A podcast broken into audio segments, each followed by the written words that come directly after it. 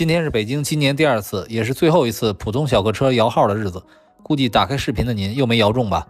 本来今天遥遥领先的问界 M9 上市挺受人关注的，但老干部觉得摇号这事儿更重要，因为没有牌哪有车。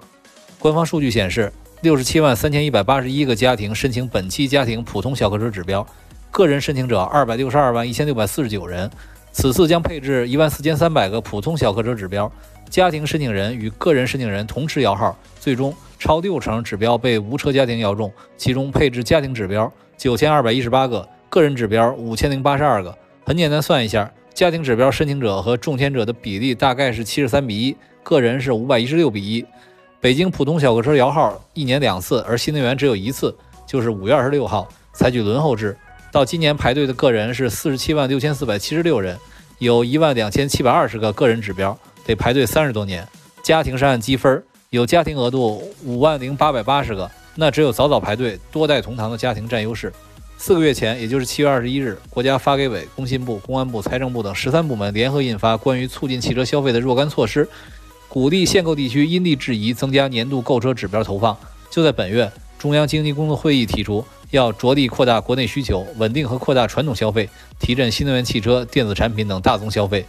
相关行业协会和很多专业人士也不断呼吁北京取消限购。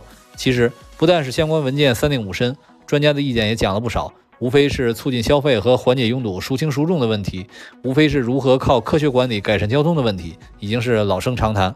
简单一想，以北京为例，一旦取消摇号，一年至少增加五十万辆车吧。给车企带来的直接营收就是大几百亿，这燃油加新能源至少三百到四百万辆的需求充分释放后，还有大量的更新升级，有大量的二手车交易，车企天天打价格战都卷到这份上了。限购城市的放开能够帮助整个产业纾困，由此又带来多少直接间接的收益和税收，带动相关服务行业的发展，多少停车费过路费，多少油钱电钱，多少罚款，接着就是治理拥堵。修路架桥铺地铁又能创造多少 GDP？很多经济上的问题，一纸文件收和放产生的蝴蝶效应不可估量。这个事儿最近也不少证明。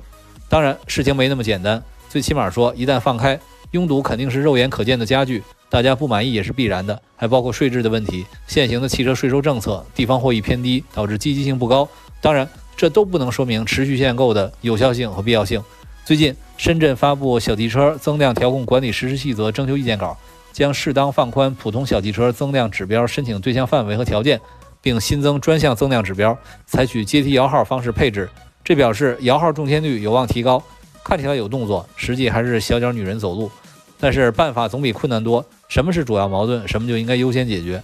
二零二四年及以后，汽车行业的发展并不乐观。如果汽车产销开始滑坡，就意味着消费需求下降。那时候即使出政策，也不如当前的效果好。